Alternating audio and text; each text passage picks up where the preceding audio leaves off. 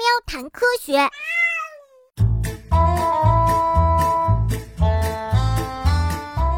所有植物的叶子上有很多的瓢虫，有像结二十八星瓢虫一样啃食叶子的瓢虫，但大部分还是叶甲虫。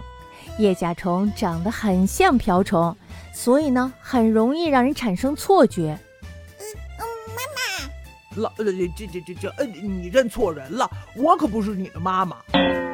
但是呀，有一种能够快速分辨它们俩的方法。触角长的是叶甲虫，短的呢就是瓢虫。怎么样？我的触角比你的长多了。嗯，有什么了不起的？真是的，我还不愿和你一样呢。腐烂而死去的树上也聚集着好多的瓢虫。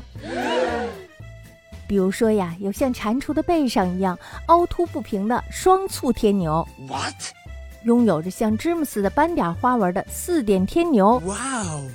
中华丽翅天牛等等，它们的背部呀像树皮一样，如果它们贴在树上的话，天敌呀是很难发现它们的。这是它们为了尽情的、安全的吃树茎而拥有的天然保护色。喵喵喵喵喵喵，好，嗯嗯，好吃，嗯喵喵喵，啊嗯，哎呀，我看到下边好像有动静。哦，你看错了吧？